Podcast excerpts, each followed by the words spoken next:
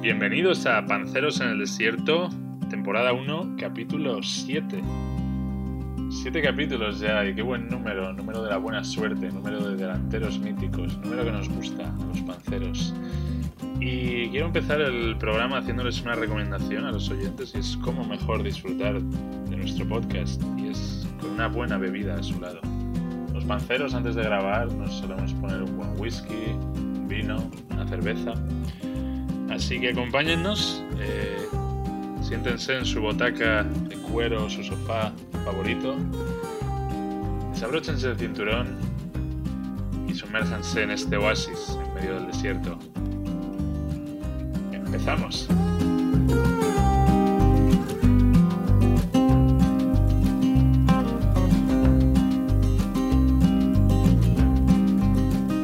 Bueno, chicos, venga, arranco yo con el primer tema de hoy. Aquí estoy con mi whisky, eh, al consejo tuyo, así que bueno, vamos a ver qué tal se da.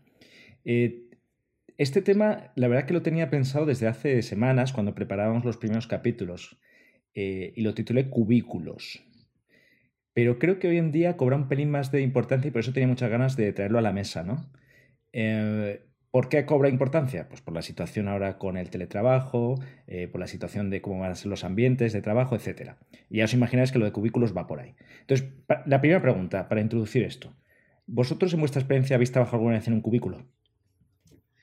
Yo empecé. Yo no, la verdad. Yo sí, yo tuve mis primeros trabajos. eh, El primer año de cuando estaba de becario era cubículo. Tuve mi cubículo propio. Cubículo bien cerrado, como con su puerta de entrada, su zona tenía cubículo, tenía que levantarme. O sea, tenía que levantarme en la silla y ponerme, mirar por encima del cubículo para hablar con el de al lado. Era como un mini despacho. Yo también, ¿eh? Sí, mi, mi primera, mi primer curro que fue en un banco. Bueno, los tres somos, eh, creo que lo hemos dicho ya, ¿no? Pero el contexto es que los tres somos oficinistas en perfiles pues, de marketing, de ventas, pues como mucha gente, y, por eso eh, que traigo un poco el, el medio ambiente nuestro. Y como decías tú, yo también, mi primera experiencia fue en un cubículo, y una cosa un poco. Ahora os cuento, he hecho un poco de research de dónde vamos y a dónde, eh, de dónde venimos y a dónde vamos.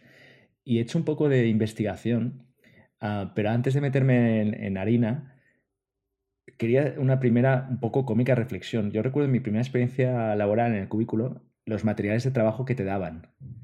Y repito el contexto, somos oficinistas normales. Y recuerdo que a mí me dieron como unas tijeras, pegamento, Sí. chinchetas. Exacto. Regla. muy, muy de papelería. Regla. Una regla, sí. Pero Exacto, además puede ser una el regla, pero puede ser una regla de estas, ¿cómo se llaman las que son con, con un ángulo de como medio redondo, medio círculo? Como un Sí. gradiente, ¿sabes? Y Que es como, ¿cuándo- cartabón y- ¿Cuándo voy a hacer sí, aquello todo un, esto. plano de arquitectura o qué? Exactamente, me, me han equivocado de curro. Esto no es un banco y vengo aquí a hacer algo si yo solo sé usar el ordenador.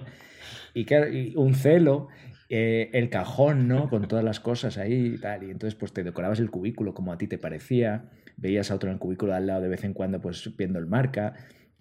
Pero bueno, vamos a volver a los cubículos en unos minutos, si me permitís. Quiero, quiero daros un poco un viaje de los últimos 100 años de cómo han evolucionado las oficinas y luego ya nos pasaremos dónde estamos hoy para, para ver el mañana.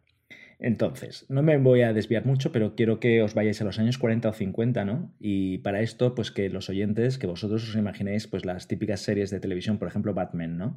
Donde tenías el despacho y luego el espacio abierto donde todas estaban las secretarias normalmente, pues con la máquina de escribir, eh, todo era en madera, el despacho, pues la gente tomando su alcohol y demás. Pero era un, la, digamos que el ambiente oficina lo que quería reflejar era un estatus, ¿no? Eh, en los 70-80, el salto al, al, cubículo que hablamos ahora, he leído y viene dado del desarrollo del teléfono, ¿no? Eh, donde ya te empezabas a comunicar fuera de la oficina y necesitabas un espacio un poquito más privado. Y realmente eso se quedó ahí hasta los 2000, el cubículo, que ya damos el, salto al open space de las oficinas. Eh, ya sabéis que se ha dado por el tema de colaboración y demás. Entonces, eh, ¿Vosotros actualmente en qué estáis ahora trabajando? ¿En qué tipo de espacio? ¿Y, por, y qué os han dicho para qué sirve ese espacio? Bueno, yo ahora trabajo desde casa eh, con el tema de, la pandemia. He empezado un trabajo nuevo y, y todavía no he trabajado en, en, la oficina, ¿no? Pero volviendo al tema que decías de Mad Men, yo cuando empecé a trabajar, empecé a trabajar en agencias de publicidad y todavía se llevaba ese plano de oficina donde estábamos, digamos, todos los, los, los, primerizos, ¿no? Todos los esclavillos de bajo rango, los creativos y demás eh, junior, en, como en una especie de, de planta abierta y luego ya los que eran más potentes, ¿no? Los directores creativos y demás eran los que tenían su, su propio espacio, ¿no? Tenían su oficina para echarse la siesta con un sofá y tal. Entonces era lo que decías del estatus, ¿no? De quiero ser él para, para, tener yo también mi despachito. Y era al final eh, en lo que la gente enfocaba su carrera, en ser director creativo para tener su despachito, ¿no?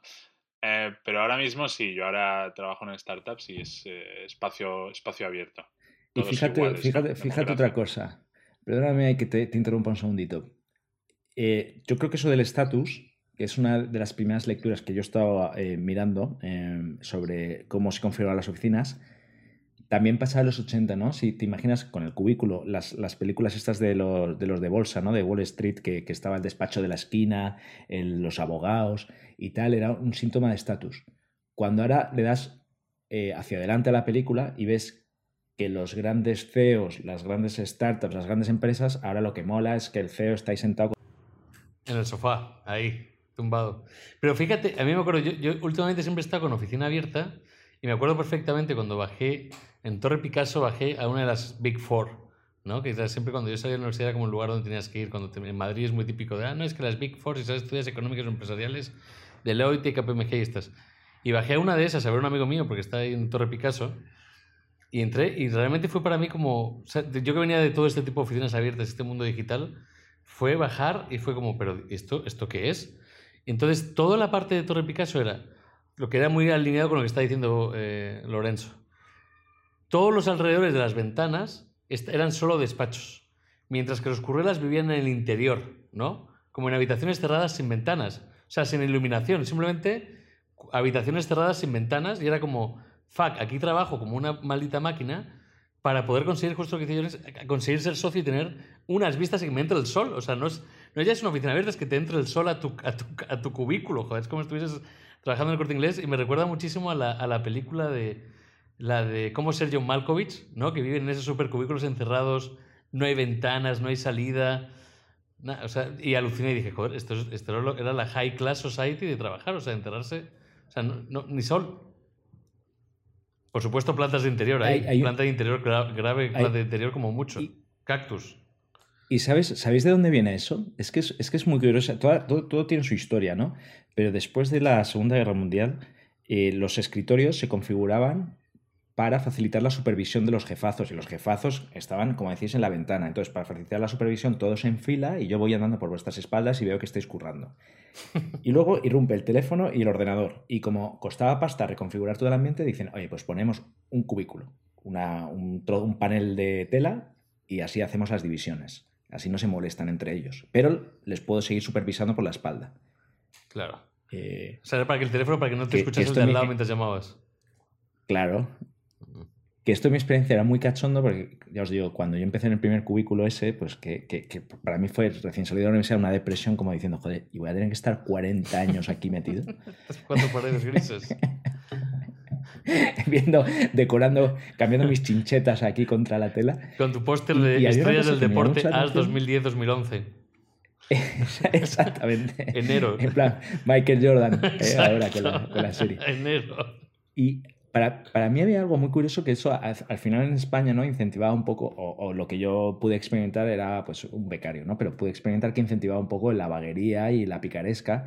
Entonces tú pasas por el cubículo de al lado y veías que estaba viendo el marca, pero como que, que, tenían como ya con el, con el PC, ¿no? Un, un anclado un Excel para clic rápido y poner el telón sobre el marca, ¿no? Que, que tenía ese reflejo. Eso es muy buena. Sí, pero si digo... Por si viene el jefe, ¿no? Yo, yo, que estoy en Open Space me pasó dos cosas que me encantaría contar del Open Space actual. También ha llegado un nivel a veces del Open Space, ¿no? antes venía a ver el jefe, ¿no? pero ahora yo estoy como en un ambiente como muy laxo, muy, muy, muy abierto, muy tal, tal. Y había un chavo que contratamos durante un año y el tío con todo, todo la, la, como ya con todo, ya con su comodidad del día a día del trabajo, se agarraba su Nintendo Switch, es una consola portátil, delante de su jefe, su jefe detrás suyo en su Open Space y tranquilamente se echaba su partida Y él, y él le costaba al jefe comunicarle, oye, dude, que mola mucho que, te, este, que, pero no estás haciendo tu trabajo, no puedes jugar a Nintendo Switch y si vas a jugar por lo menos no te vayas, no lo hagas delante de mi cara, ¿no? Pero como somos modernos y abiertos, pues el tipo tranquilamente se echaba una horita ahí al, al Zelda. Exacto. Y bueno, pero es que lo del Open Space y con todo el Zelda y juegos y lo creativo, pues eso viene de Silicon Valley, ¿no? Que obviamente que revoluciona la industria y revoluciona las formas de trabajo. Entonces, en los 2000 ya conocemos todos los Google, los Facebook, etcétera, que dicen, esto hay que hacerlo para desarrollar nuestra creatividad, un ambiente colaborativo, fuera cubículos y, a, reforzar el contacto y las áreas de ocio. ¿Sí? Eh, y ahora quería hablaros un poco del futuro. Y lo decía Llorens y quería preguntaros también un poco con si le veis futuro al teletrabajo, esa va a ser mi primera cuestión y más fundamental, le veis futuro más a largo plazo una vez pase la pandemia, eh, qué oportunidades salen de ahí también, un poco de negocio, etc. Y una segunda pregunta es, ¿cómo os imagináis, y tengo un par de lecturas aquí, cómo os imagináis la, la oficina del futuro, ¿no? de los años, de dentro de 10 años a lo mejor? Pues eh, yo creo que el teletrabajo cada vez tiene más sentido porque todo, hay tanta data de todo que ahora todo se puede cuantificar bastante bien. Entonces, lo que decíais antes del cubículo era que te pudieran ver, al final era para, para que tu jefe vea que estás currando, ¿no? Pero ahora mismo el impacto que tú tienes en el trabajo se puede medir de mil maneras con todas las herramientas que tenemos digitales. Entonces, eh, el miedo a, claro, si estás trabajando desde casa, eh, no vas a hacer nada, no es tanto porque al final tú tienes que hacer tu trabajo y tienen que seguir llegando los resultados y todo se puede medir, ¿no? Entonces, creo que mientras tú lo puedas hacer, pues oye, eso se va, va a ir avanzando, ¿no? También pues porque la gente quieres tener más tiempo, quieres eh, tener un balance de vida distinto, poder vivir donde quieras. Entonces, si lo pensáis, si esto se expande a nivel generalizado, cambia todo. Ya no hay atascos de hora punta. O sea, eh, el mundo rural vuelve. Te vuelve el mundo rural. Puedes volver a vivir en Burgos, en León, en Santander y tener un sueldo de Madrid o de Barcelona, ¿no?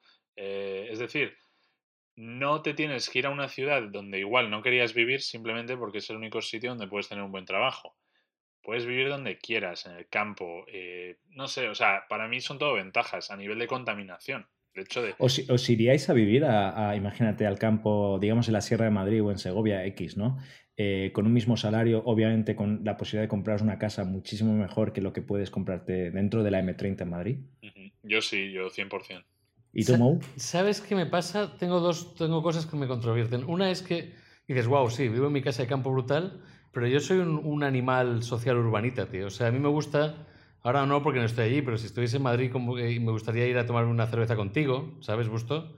Entonces quedaría contigo para ir a tomar a comer, iría, haría un asado en mi casa. Pero claro, si yo vivo en Segovia y tú vives en, en, a una hora al otro lado, no sé, a Toledo, y el otro vive, pues al final esas cosas se pierden, ¿no? Vives en tu casa muy bien en el campo, pero em, empiezas un poco el, el aislacionamiento social, ¿no? Porque si todo el mundo se va al mm. campo, ¿a qué campo? ¿Se van a ir todos al mismo campo o te vas a ir tú solo a estar aislado? bueno, hay más, hay más, espacio, ¿no? Pero, pero es verdad una cosa, o sea, pensar en, nosotros, oficinistas, ya hemos hablado, pero un ingeniero, ¿no? Que su curro es eh, hacer picar código 14 horas al día. Que realmente tienes tus 14 horas o las que sean y luego a dormir o a ver Netflix un ratito. Ese hombre que a lo mejor trabaja ahí tú en Dublín, le pones una casita en Palma de Mallorca y no va a decir, oye, mira, a tomar viento me voy. Claro. Sí. Es que esa, es la, una gran oportunidad de negocio de futuro, remover a esa gente y los países competir por esa gente, ¿no? No les tienes que dar ya ni trabajo, les tienes que dar un lugar cómodo. Sí, sí totalmente. Pero, me pasa... Es que... No, digo, eh, si, si, ves el, el, problema que tiene el trabajo en las ciudades, como por ejemplo decías Dublín, ¿no? Dublín era una ciudad eh, donde empezó la burbuja tecnológica porque bajaron impuesto corporativo ¿no? y empezaron a entrar ahí Google, Facebook, Amazon, Microsoft, etcétera, todos los eh, headquarters ¿no? de Europa ahí. De repente empieza a llegar gente a ganar dinero y se gentrificó un montón. Entonces, ¿qué pasa? Que ahora mismo en Dublín es tienes que pagar unos precios de alquiler y unos precios para comprarte una casa que ni en el centro de Londres. Y entonces, claro, hace que la gente que no trabaja en ese sector no pueda vivir eh, bien en la ciudad, porque suben todos los precios. Y la gente que trabaja ahí se está dejando la mitad de su sueldo en un alquiler, entonces no beneficia a nadie. Exacto, pero fíjate, ahí apuntado lo que tú dices, Twitter hace un par de semanas dijo ya el que quiera trabajar desde casa para siempre, que lo haga. Ya no tienes que competir por atraer Twitter a, Madrid. Tienes que competir por darles a esos ingenieros un lugar donde vivir cómodo. Que es mucho más sencillo. Para mí es una revolución que puede ser muy interesante. Si no les tocas las narices y se les pones, porque al final la riqueza te la va a traer los salarios de esa gente.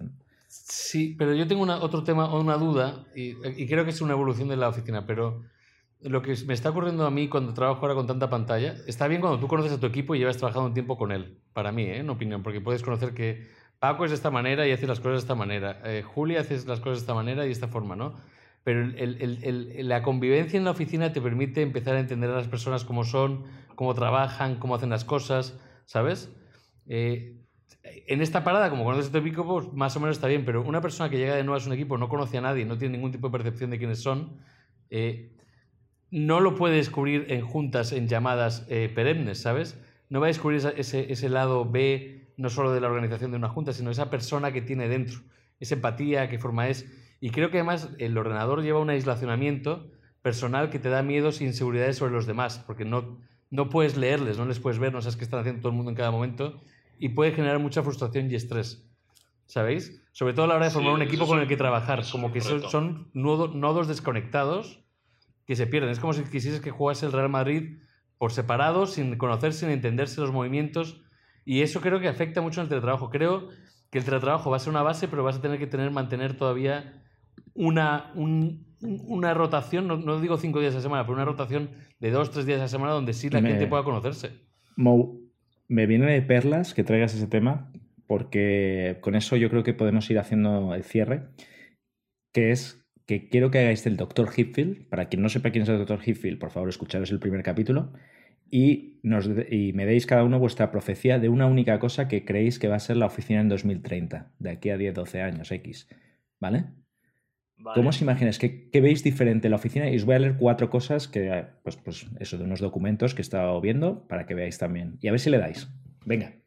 Pues eh, mira, empiezo yo. Yo creo que eh, se, va, a avanzar bastante ¿no? en, lo de, en lo del teletrabajo, pero por otro lado yo creo que el teletrabajo no funciona para los más juniors. Tú cuando empiezas a trabajar necesitas estar en un ambiente de oficina, necesitas entender cómo funcionan las cosas, necesitas además ese contacto pues de, de camaradería, ¿no? De, de, hacer el capullo en la oficina, de hacer amigos, etcétera. Creo que es súper bueno y súper importante. Entonces, yo me imagino, eh, pues, una evolución de la oficina de Mad Men, ¿no? Donde antes tenías a todos los eh, juniors, todos los que están empezando, en el corralillo del medio y los, y los que son ya más mayores en las oficinas con, con ventana, pues eh, lo mismo, pero enfocado al teletrabajo. Es decir, a, partir de cierta experiencia, cierto nivel de, edad y responsabilidad, ya no tienes que ir a la oficina y todos los jóvenes en la oficina. ¿no? La oficina es como un poco eh, es el lugar donde te formas, es casi como una segunda parte de la universidad. Y luego ya, cuando ya te has hecho más mayor, ya tienes, estás haciendo tu familia, tienes tu pareja y tal, mira, yo lo hago desde casa eh, tranquilamente. hay, un tema súper interesante tu profecía que conecta con nuestro capítulo anterior, que, ¿qué pasa con el experimento de Stanford? Sin la figura de autoridad, sin el jefe ahí. Muy interesante. Mm, totalmente, sí. vale, vale. Venga, vamos a dejar la tuya ahí, ¿vale? O sea, digamos que el puesto de trabajo como un 2.0 de la uni. Vale, venga. Eh, Mo, dale tu, última pincelada. ¿Qué te imaginas de cómo va a ser la oficina? Era justo lo que estaba terminando antes. Creo que se va a acabar la semana de cinco días en la oficina y, sábado domingo. Se va a transformar en, días donde va a haber dos días a la semana que esté, como que tengas que ir a la oficina por hacer ese equipo. Otra gente puede ir tres o cuatro según gustos, ¿no? según cada uno con su forma de hacer. Eh, pero creo que se va a reducir mucho el trabajo de oficina se va a convertir todo mucho más en hot desk, ya en, oficina abierta, pero hot desk, o sea, mesas calientes que tú llegas y te colocas según, según lugar. Pero no creo que vuelva el cubículo, ¿eh? con temas de COVID y demás, no lo creo, no va a aparecer el cubículo nuevo, seguirá siendo oficina abierta, pero de hot desk. Fíjate que eso es, claro, una moda que, que, ya en muchas empresas se está aplicando, en la mía entre ellas, y que creo que viene un poco también de, de que han medido que la productividad mejora y de los coworking. Vale, pues ahora os yo voy a decir pues, tres o cuatro cosas. Pues mira, tengo, es que he jugado un poco con las cartas marcadas, porque he leído, pero es que hay una que me ha encantado y que la, y la voy a, decir y, leo, y, creo que es enteramente lo que va a ser nuestra oficina. Lo que va a haber encima de nuestra mesa, de hecho. Entonces, he leído muchas cosas, desde mobiliario inteligente, o sea, sillas que te corrigen la postura ergonómica, que también va a ser muy molón, eh, la realidad aumentada, pues para hablar con colegas de todos esos puntos, etcétera, etcétera. Pero la que más me ha gustado es tu asistente virtual, o sea, tener tu Siri o tu Alexa para hacerte las tareas rutinarias. Imagínate, oye, hazme este Excel y calcúlame esto, que yo, yo estoy aquí para pensar. No estoy aquí para hacer esas tareas de hacer otra vez esta tabla y estas, estas celdas y estos cálculos. Entonces, que tú le puedes dictar a ese robot tipo semifuturista las tareas administrativas rutinarias para hacer tu trabajo, que tu trabajo debe ser pensar. Sí, el problema es que eh, eventualmente ese asistente acabará haciendo tu curro y dirán, bueno, ¿y para qué necesitamos a este gañán de carne y hueso? ¿no? bueno, eh, eso yo creo que es para, para, otro capítulo, ¿no? Pero a lo mejor en, una primera fase el asistente lo que hará es órdenes rutinarias de lo que tú necesitas, ¿no? O sea, tú tienes que interpretar los datos, no, no sacar los datos. Claro. Pero bueno. Eh, muy bien, pues yo creo que con esto pues podemos ya aparcarlo, cada uno da su eh, profecía. Aquí estará para los anales de la historia. seremos el doctor Hillfield, no seremos. Lo bueno, sea donde sea el teletrabajo, es que nuestros oyentes nos podrán escuchar siempre, ¿no? estén en la oficina, estén en el cubículo o estén desde su casa. Exactamente. Exacto, mientras hacen que miran el, el Excel. el Excel trampa.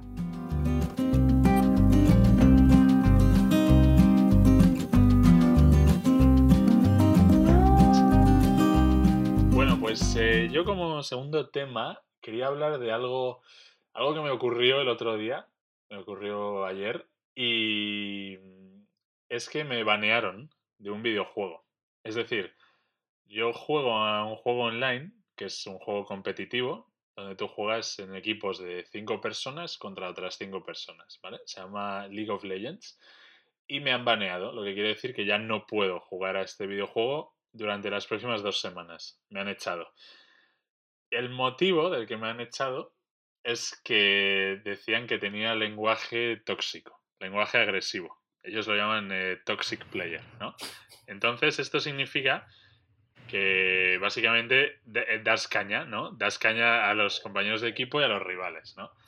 Entonces, para que entendáis un poco, esto es un juego donde se juega de una manera competitiva. Es decir, tú tienes tu equipo de cinco, que te emparejan con otros cuatro tíos de tu nivel, y jugáis con otros. Y vas, según vas ganando y perdiendo partidos, vas ganando puntos y vas subiendo de divisiones y de ligas, ¿no? para pues cada vez jugar contra gente más fuerte y al final tu objetivo como jugador es pues cada vez subir más de liga, ¿no? Cuando juegas en el modo competitivo. Entonces, obviamente, eso crea tensiones, ¿no? Porque si tienes a un tío en el equipo que lo hace mal, pues te mosqueas, ¿no? Eh, pues como pasa cuando juegas en el fútbol o en cualquier otro tema competitivo. Entonces, ¿qué pasa? Eh, la gente le gusta dar caña, ¿no? De, oye, haces algo mal, pues te insultan, ¿qué haces? Eres un capullo, eres un inútil y tal. Eh, y al revés, si lo haces bien, todo lo contrario, ¿no? La gente te apoya, te, te, aplaude, te dice, oye, qué bien. Lorenzo, ¿qué contradecías? ¿Qué les decías a tus compañeros? Nada, es que este es el tema. Eh, estaba jugando una partida y un tío de mi equipo resulta que le mataron una vez. Estos son partidas que duran como 30 minutos, ¿no? Y al tío le mataron una vez que durante una partida te matan bastantes veces. Y ya dijo, mira, paso, eh, me quedo en la base y no me muevo, que os jodan a todos. Y entonces yo, que estaba jugando bien, estaba, había empezado súper bien y tal, le dije, oye, tío, vete a la mierda, ¿sabes?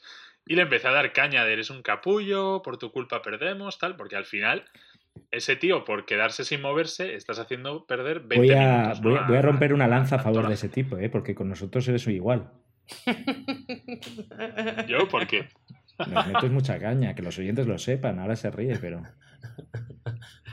No, no, no. Aquí eh, ha habido tensiones al, crear el programa por discusiones de, bueno, llamémoslo eh, dirección del programa. No, no, quiero desviar el eh, tema, continúa, por favor. Ya lo hablaremos en privado. Pero bueno, el tema es que dentro de este juego tú tienes dos tipos de jugadores. Tienes los jugadores, digamos como yo, a los que nos gusta pues dar caña, te gusta, a mí que me insulten porque lo hago mal, me motiva a jugar mejor, ¿no? Y me gusta el pique con el del otro equipo de, ah, te he matado, me has matado. Y luego están los jugadores sensibles que te denuncian y que a todos los que somos como más eh, agresivos nos denuncian, ¿no? Entonces, la idea de este juego es, bueno, como no queremos ofender a, esto, a esta segunda parte de jugadores, a los que son como más sensibles, pues nos vamos a cargar a todos los que les gusta picarse, ¿no? Y yo digo, joder, si tú cuando juegas un videojuego, o sea, y te picas, es un juego, o sea, no deja de ser un juego, ¿no? Y es parte del juego el, el hablarse así y tal. Pero, como hay gente a la que le ofende, pues tienen que tomar esa política, ¿no? Y entonces de ahí quería hablar de lo que llaman ahora la, generación Snowflake, ¿no? Que es la, generación copo de nieve, que son pues los, em, los, los, adolescentes que han llegado a la mayoría de edad en, esta década anterior, ¿no? Que ahora están en la universidad, etcétera. Y que lo, lo, que dicen es que esta generación, la generación eh, copo de nieve, ¿no?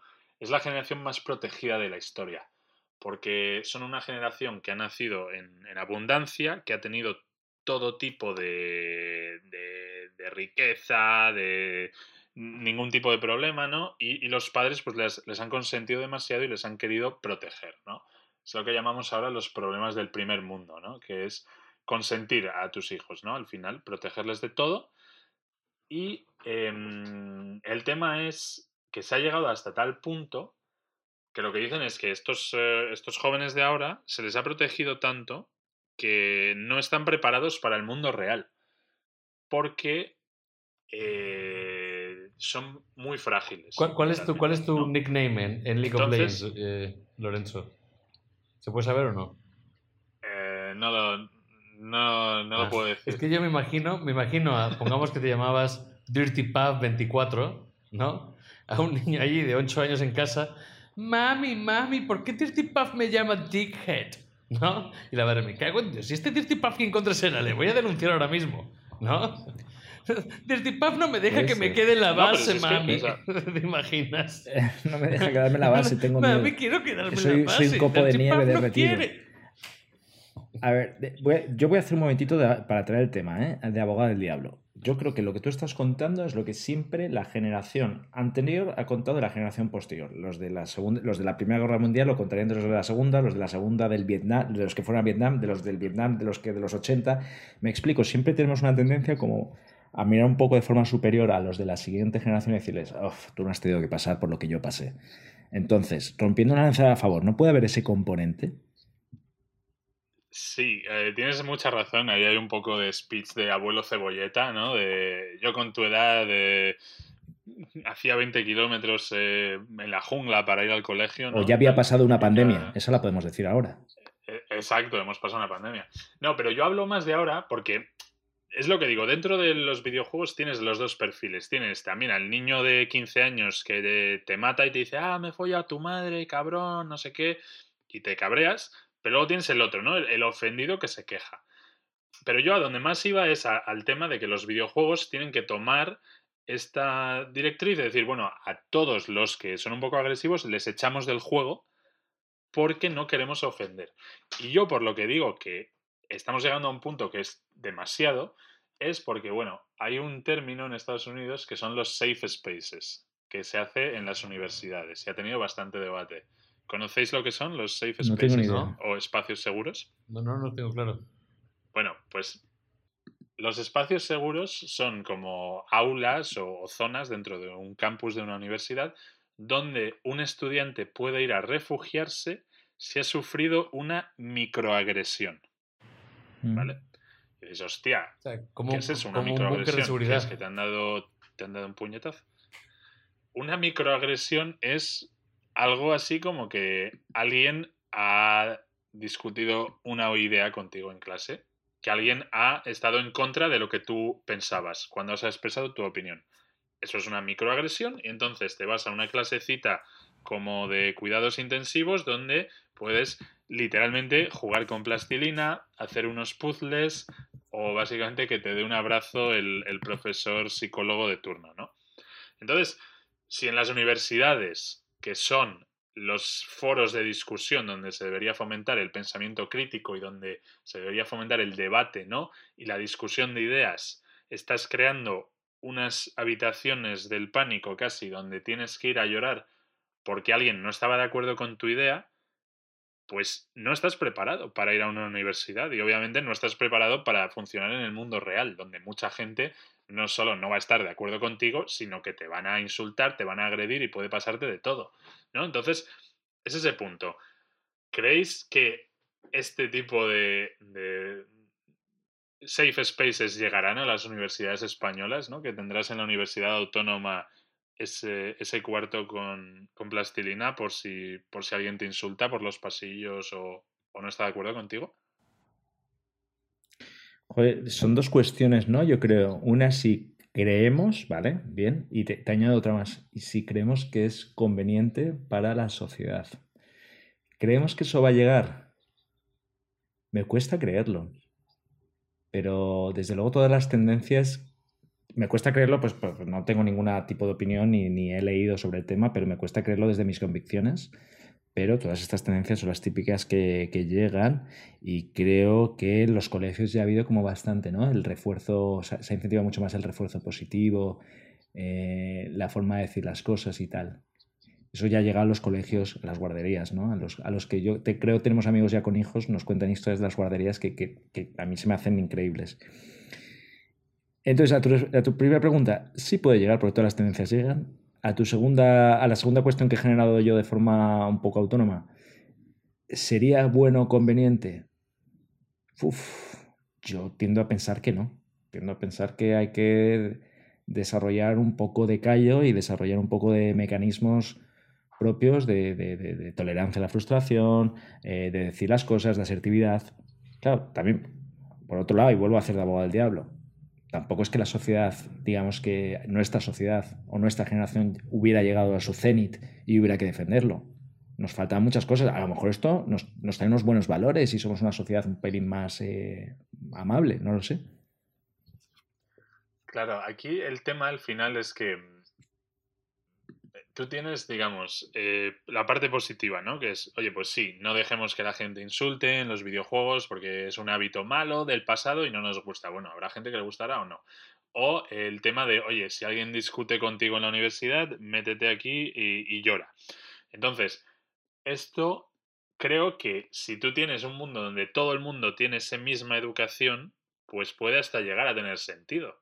Pero claro, cuando tú, tú tienes a los, a los... Esto sacando Estados Unidos, a los niños más ricos del país, que son los que van a las mejores universidades, ¿no? Porque ahí es súper caro, y les tienes que son tan frágiles que no pueden ni siquiera debatir argumentos, luego les estás sacando al mundo real, donde hay gente de todo tipo que no tiene el mismo nivel de educación, que no ha crecido con todas esas facilidades y todas esas pijadas del primer mundo, gente que no tiene ni para comer y, y esas personas no van a estar pensando en voy a intentar no herir la sensibilidad de esta persona tan frágil, ¿no?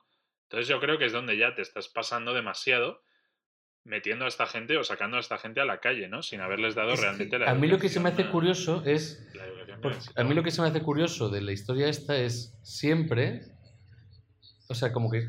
O sea, todo este tipo, lo que sea, ¿no? Ya sea que tengas una discusión, un debate en la universidad sobre ideas divergentes, o que te, te llamas, no sé, o que tuvieses un poco bullying en el colegio, que, etcétera, ¿no? Como estas situaciones que a lo mejor sentiste afectado, tu safe space o tu área de seguridad la encontrabas en tus cosas, ¿no? En plan como cuando vaya a mi habitación, o cuando salga a correr, o cuando me meta en mi clase de yoga, o cuando me meta en mi curso de cocina, o cuando me vaya a mi hobby específico, ese es tu safe space mental, ¿no? Como donde reflexionas sobre lo que ha ocurrido, tienes tus situaciones, mentas a la madre de la persona diciendo estoy harto de esto. No como que la gente ya tiene sus safe space naturales, pero se me hace controvertido el hecho de, de, de que crees un espacio físico como tal, ¿sabes? Como, eh, bueno, aquí tienes que enterrarte en esta habitación y en estas cuatro paredes respira y tranquilízate. No es rarísimo. O sea, yo saldría a correr, no sé, saldría a tirar un, a jugar, a pegar patadas un balón y a, a- a frustrarme contra un palo, ¿sabes? es el punto de la infantilización de la sociedad, ¿no? Y de que si tú estás creando esa sala física, tú estás diciéndole a la gente, oye, cada vez que te sientas ligeramente frustrado por algo, métete aquí y haz, haz un puzzle. Entonces tú estás magnificando el programa. Igual que antes se decía, oye, mira, no pasa nada, la vida es dura, es así, eh, ala, eh, crece y madura. Ya está. Eh, y a veces eso podría generar frustración, otras no, pero la gente entonces minimizaba el problema. Pero si tú no estás como cuidando de ellos de una manera como si fueran, pues eso, como un copo de nieve que se va a derretir a la mínima, pues es donde magnificas el problema, a mí me, ¿no? me recuerdan... Sí. que esto es... No, perdona, digo, creo que esto es un síntoma mayor a nivel sociedad, porque si luego ves todo lo que pasa últimamente con los famosos en Twitter, con las marcas en Twitter, en redes sociales, donde cada vez que alguien dice algo, si una sola persona le contesta y le dice, oye, es que a mí me has ofendido con ese comentario, sea lo que sea, ya esa persona tiene que pedir perdón, ¿no? Porque no puedes ofender. Y dices, vamos a ver, todo el mundo va a tener distintas opiniones aquí. ¿En qué momento ofender se convirtió en un crimen tan, tan grande, ¿no? Y creo que esto es algo que, que se ha magnificado mucho, ¿no? Con las redes sociales Aquí y con esta creo- nueva, creo que dos- con esta Hay- me recuerda dos cosas. Una, me recuerda cuando trabajamos juntos en Dublín, no sé si os acordaréis, cuando hicieron las, como hay poco sol, hicieron la sala solar. ¿Os acordáis de la sala solar? ¿Estabais allí cuando lo No, hicieron? tío. No, Bueno, básicamente montaron una sala llena de focos de neón blancos para que la gente sintiese que le estaba dando el sol. Decía que está- per- perdía mucha vitamina E y crearon, crearon una sala solar en la oficina, sí. Eh, ¿No os acordáis? O sea, era, una, una- era- una era una cosa, sala eh, eh, blanca. Pero, Yo hoy no pero- fui, pero tío. eso que dices, y conectando un poco todo lo que venimos hablando, es cómo van a ser la crianza de los hijos criados por los que, han- los que recibieron la sala solar. La sala solar, O sea, si tío, nosotros ¿cómo- ya somos- somos, pero somos una generación débil. ¿Cómo vamos a criar entonces? O sea, ¿cuál va a ser la generación después de los copos de nieve ya? Claro, es que ya eso está llamado No, a desaparecer. San- pues, San- Vamos a hacer una generación San- todavía más San débil. Generation. O sea, como no había suficiente sol fuera, No. le pusieron una, una sala de neón blanca. O sea, una, y había mucha gente que se iba a tumbar allí a su sala de neón blanca porque decía que le venía bien. Mentalmente, pues, lo- yo creo que era casi un, un placebo, pero digo, joder, pero la gente no puede, no sé, o sea, no, porque lo Los, pidieron a gritos. los abuelos en solar. España, pero si, si lo piensas, los abuelos en España siempre han dicho eh, lo de te ha faltado una guerra, te ha faltado una posguerra, te ha faltado pasar hambre, ¿no? Ese típico de frase que, bueno, siempre se ha oído. Eh, es verdad que ya lo de, lo de hacer una guerra, una posguerra, pasar hambre, tocamos madera, pero es muy difícil que, que pase y a lo mejor por eso hemos perdido callo y por eso viene el snow, el copo Con, de con nieve todo esto, y, y, y después Sí. ya serán los copos de agua, ya ni de nieve, copos de agua. Pero yo, fíjate que yo con todo esto, sí, Sí. yo creo que yo soy un poco Water Snowflake porque si estoy jugando a League of Legends, que nunca he jugado, pero tengo a eh, Sweet Path 24 diciéndome madre cabronazo asqueroso que no sabes pegar un disparo, no sé qué, no sé cuánto, yo también le denuncio. O sea, que ya, que me dejen en paz, joder. Vengo aquí a jugar mi tarde y ahora tengo a Sweet Path 24, o sea, vengo a mi safe space que venir a jugar aquí a la consola y encima me empiezan a pegar de leches. Ahí yo ya, yo se hubiese denunciado a Sweet Path 24. No, perdona, quiero hacer una aclaración ahí. No estás eh, echando la tarde, estás jugando en el modo competitivo, porque puedes jugar en el modo casual también. Estás jugando en el modo competitivo y estás en una liga alta. O sea, es como si de repente en un partido del Madrid eh, coge eh, Modric y se para en medio del campo y dice, oye, que como me han hecho una falta, yo ya no juego. No me voy del campo, pero me quedo aquí quieto.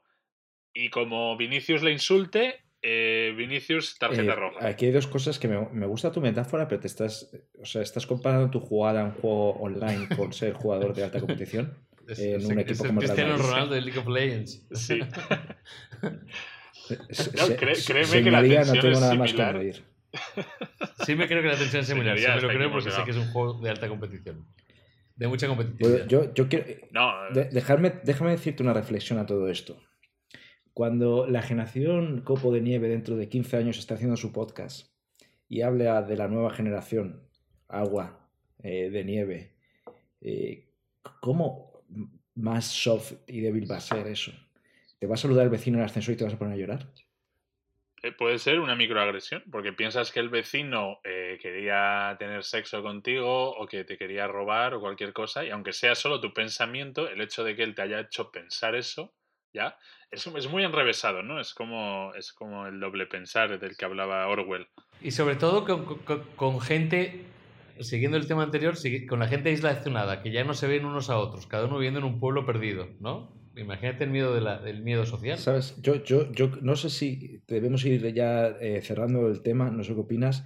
Eh, yo solo quiero decirle una frase a esos oyentes que son copos de nieve y que se lo tomen a bien o a mal y que me denuncien si quieren. Pero les voy a decir lo siguiente. Os ha faltado un buen cubículo.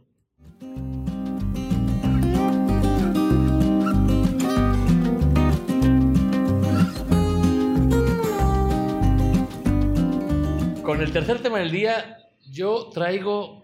Bueno, viene por una sugerencia de un oyente, de Borja. Comentó y hablaba sobre OnlyFans y me estuvo, estuvo mandando una- unas noticias sobre, siguiendo con, con el tema de OnlyFans y del Instagrameo y del nuevo erotismo, como que abrió un tema que salió hace un par de meses.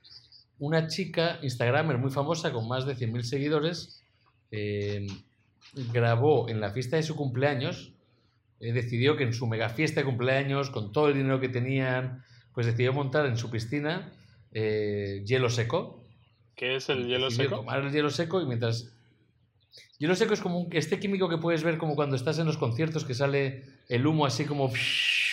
¿Sabes? Que da como este aire de, de nebulosa, como de neblina. Ah, que está como fresquito. ¿Sabes? Sí, cuando sí, estás sí. tocando en... Los míticos megatrones, ¿no? Exacto, como que un mítico Megatron venía con un buen, buen montón de hielo seco. Exacto, exacto, un buen Megatron. Pam, pam. Bueno, pero entonces eh, Sí, hombre. es que de repente, de repente he viajado a Capital Light cuando tenía 14 años, esperando Uf, el Megatron con el calor en el sudor de la Un frente. Megatron bien acompasado Eh, y con entonces- un subidón, ¿eh? Eso no había nada mejor Sí. en la vida. Es que sabía perfectamente el DJ cuándo meterle. Entonces, esta señora intentando montar su propio Megatron ho- hogareño de casa, eh, decidió meter hielo seco a la piscina. Total. Que mientras grababa ese momento tan espectacular, estaban un montón de niños. estaba su marido, porque esta chica de 21 años estaba casada y tenía un hijo, su marido y otros amigos dentro, y al parecer la conexión del hielo seco más el agua generó un tóxico brutal. Total, que los que estaban en la piscina quedaron intoxicados brutalmente y tuvieron que llevarlos al hospital.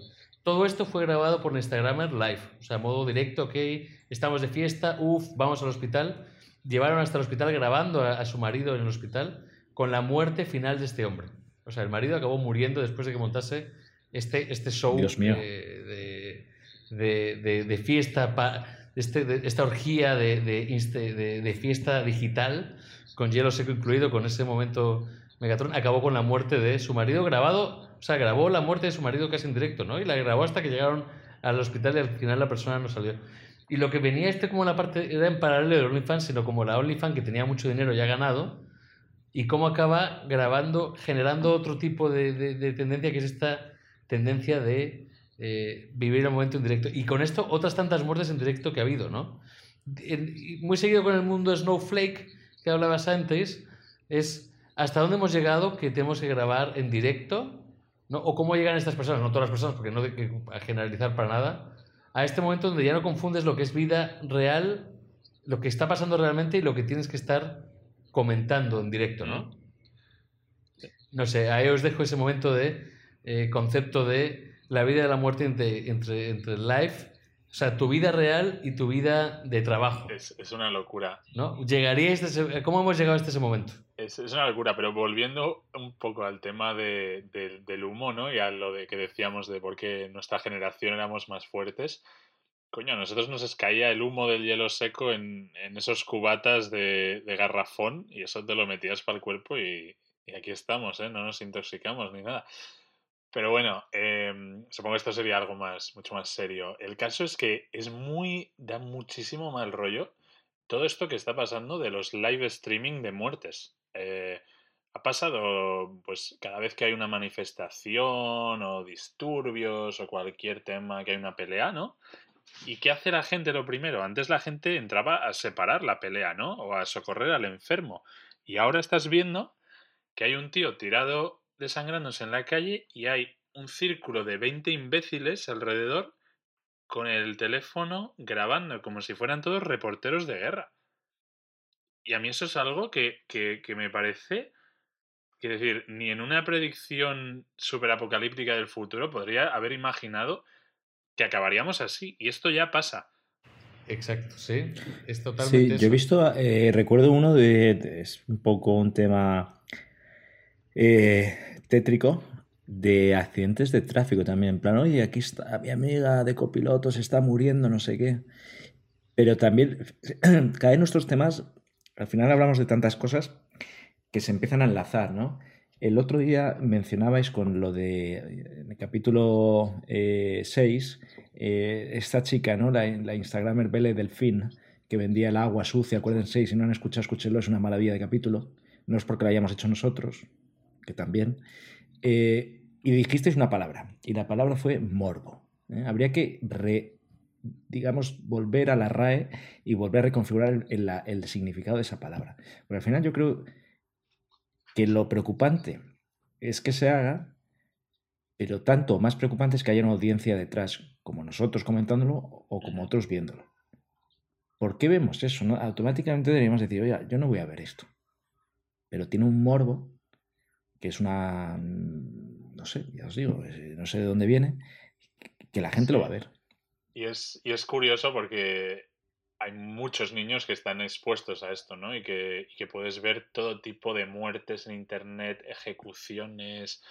Yo me acuerdo cuando éramos pequeños, eh, cuando estaba empezando internet, había una web, no sé si la conoceréis, pero algunos de nuestros oyentes, si son nacidos finales de los 80, la conocerán, se llama quefuerte.com. ¿Os suena? Yo no he escuchado esa. No, nada. Pues era una web como oscura, siniestra y tal, donde había ese tipo de vídeos como prohibidos de internet, ¿no? De a un tío, yo qué sé, le cortan una mano.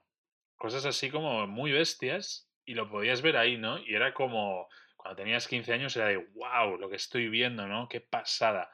Pues este, este morbo, cómo ha ido increciendo, ¿no? Entonces, como por un lado tienes generación sobreprotegida, pero por otro lado puedes ver cualquier tipo de suceso macabro en Internet. Y el hecho de que te lo digan, ya dices, guau, pues ahora, ¿por qué no verlo, no? Es verdad que se nos ha ido mucho la cabeza, la cabeza con ello.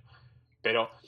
Eh, que había, había una película buenísima de eso que se llamaba, no recuerdo el nombre ahora, de 2014-2015, que hablaba de un reportero que justo montaba este tipo de noticias macabras, pero luego las montaba porque sabía que vendían.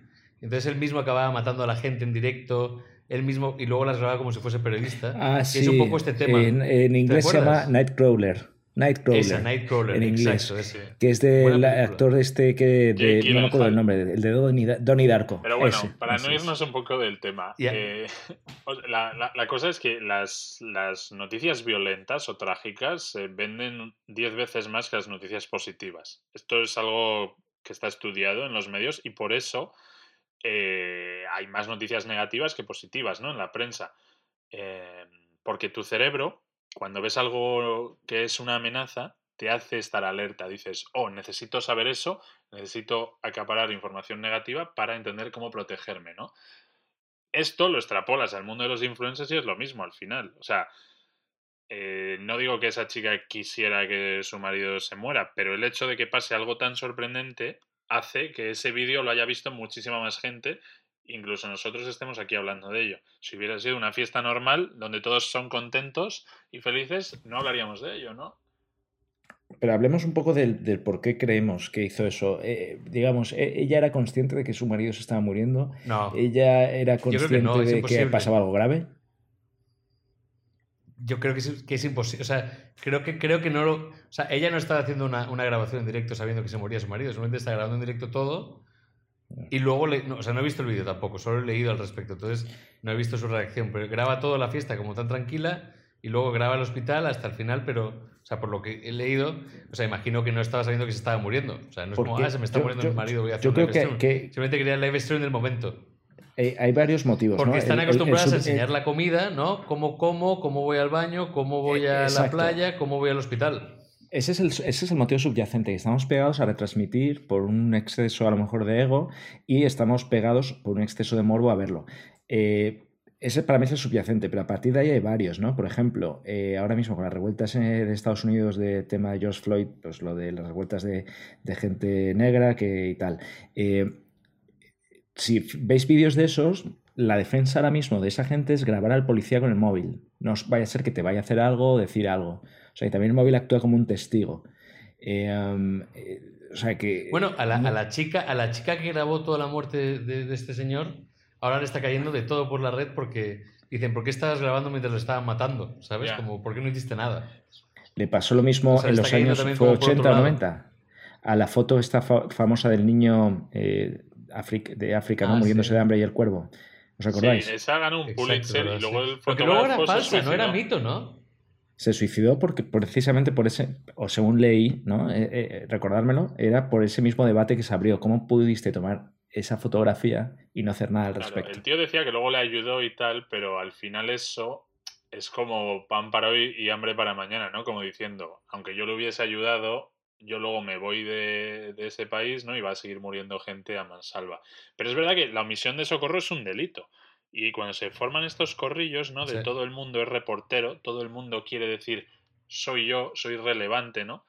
El que crea ese contenido Em, por eso viene un poco con lo de la generación Snowflake que decíamos, ¿no? De te quieres sentir importante, te quieres sentir que formas parte de algo, ¿no? Y decir, mira, soy yo el que os estoy dando esto, a mis followers, a la audiencia global, ¿no? Y al final es, eh, es, es mucho más allá de lo que dijo Andy Warhol, ¿no? En su época de todo el mundo mañana tendrá eh, sus 15 minutos de fama ahora ya no son ni 15 minutos, ¿no? Cada, cada persona compite por sus 5 segundos. Son 30 segundos. Y, si para eso tienes que perderte tu fiesta porque estás más preocupado de qué dirán en mi, en mi Instagram y de hacer los mejores planos para que un agente virtual eh, le dé un like a tu post, te estás perdiendo eso, ¿no? Es como la gente que graba en los conciertos, que luego es un vídeo, no sé si yo alguna vez lo he hecho y probablemente vosotros también, ¿no? De hacer alguna foto, algún vídeo en un concierto y luego son una mierda, porque el, sonido es malísimo, ¿no? Y, no vale para nada. Suena fatal. Pero... Sí, no sirve para nada, lo tienes ahí grabado por un momento, pero luego no sirve para nada, es mejor que disfrutes de la canción. Exacto, pero es como un poco ese efecto manada, que somos como un poco imbéciles y ves que hay 500 personas grabando y dices, coño, tengo que grabar yo también, porque esto es importante. Si hay tantas cámaras, ¿no? Es como somos por un lado, tan racionales de entender que es absurdo y por otro lado, a veces comportarnos como en la manada, ¿no? A mí hay una cosa que me choca también en este live stream, saliendo un poquito de la parte tétrica de estas muertes, ¿no? que es como el punto que hablábamos, es la tendencia que tenemos ahora la gente. Por ejemplo, aquí en México se da mucho de la pedida de mano, ¿no? Pero la pedida de mano la graban.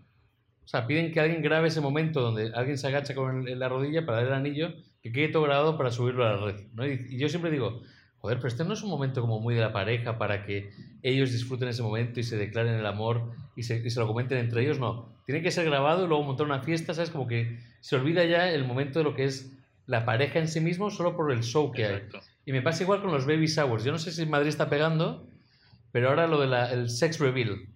¿Habéis visto el tema de, de, que la gente anuncia el sexo de su hijo? No. O sea, ¿cómo, cómo Bueno, pues en México está pegando mucho que que la gente monta un vídeo donde eh, montan como una botella donde le pegan, hace, hace, muchos efectos especiales. Un globo que explota y sale color azul o rosa para demostrar si el niño que van a tener es niño o niña, ¿no? O cogen una botella de champán, la abren y la botella si es azul o rosa indica el sexo niño delante de los demás, ¿no? Y así se entran con todos, todos grabando el momento del niño, ¿sabes? De quién es. Y a mí me llama mucho la atención porque yo digo, estos momentos que serían tan íntimos para alguien, una pareja, saber, por ejemplo, cuál es el sexo de su hijo, si, es realmente importante para ellos, o eh, voy a pedirle matrimonio a mi señora y lo tengo todo grabado live stream en Instagram para que todo el mundo lo vea. Eh, no digo una foto, o sea, todo grabado, ese momento todo pensado. Me choca mucho, ¿sabes? Ese momento de dejarlo todo, no para, para ellos, sino para el mundo. Ya, se ha perdido totalmente la privacidad, ¿no? Y ahora incluso, pero también te podrían regañar. Exacto, de los unos mismos. Si dices, no, el color azul es niño y el color rosa es niña, los ofendidos te podrían decir que estás creando, eh, ¿cómo se llama eso? Eh, estereotipos de género, ¿no? Ah, sí, podría ser. Bueno, pero eh, si, meternos en, si, meternos en cosas muy concretas, yo, también creo una, que, que hemos ido a un tema muy específico de algo que pasó Pero según vamos desenrollando el hilo, hay algo un pelín más amplio, ¿no? Que es que cómo interpretamos hoy en día las cosas, la realidad, importa más el medio, lo que vas a hacer con ese mensaje, que el evento en sí. Me da igual ser el que estaba grabando lo de la piscina, lo de George Floyd, a alguien que se está muriendo en el coche, o simplemente ir a un museo y ver en el, ¿no? en el Louvre. Cuando, van, cuando vas a la sala de la Yoconda y está todo el mundo grabando en el móvil eso. Y nadie está mirando al cuadro. Miras al cuadro a través del móvil. Sí, true ahí está el tema, ¿no? Un poco, ese es el tema más amplio, pero tendrá mil y un ángulos que estamos tocando. Eh, ¿Quién sabe por dónde empezar? ¿Quién sabe cómo de problemático sea?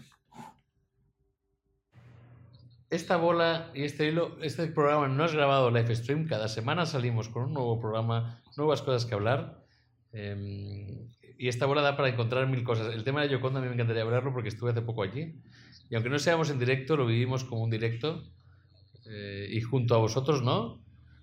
Lo pasamos increíble. Grabarnos, grabémonos algún día también en directo, sería guay algún día hacer un live stream también nosotros. Eh, un día, el otro día lo hablamos un poco, sería guay traer a alguien también aquí con nosotros. Pero esto, eh, Mou, lo que tenemos que hacer es la estrategia de los snowflakes, de los copos de nieve, eh, youtubers, y decir, oye, vamos a hacer el directo cuando nos deis mil likes en este vídeo. Exacto. Ah, sí. Con mil likes hacemos un live stream. hay que esa forma de hacerlo.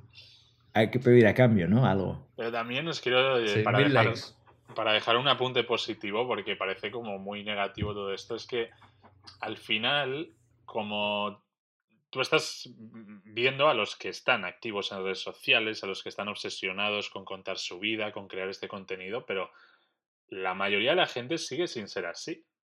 Pero ¿qué pasa? Que como ellos no están haciendo ruido, no están subiendo su vida a YouTube, a Instagram, etcétera, pues a veces hasta puedes pensar, wow, debo ser el único que no estoy subiendo fotos de mi desayuno, ¿no? Eh, en, las redes sociales. Pero no es así, es simplemente que, que, la gran mayoría es una mayoría silenciosa, ¿no?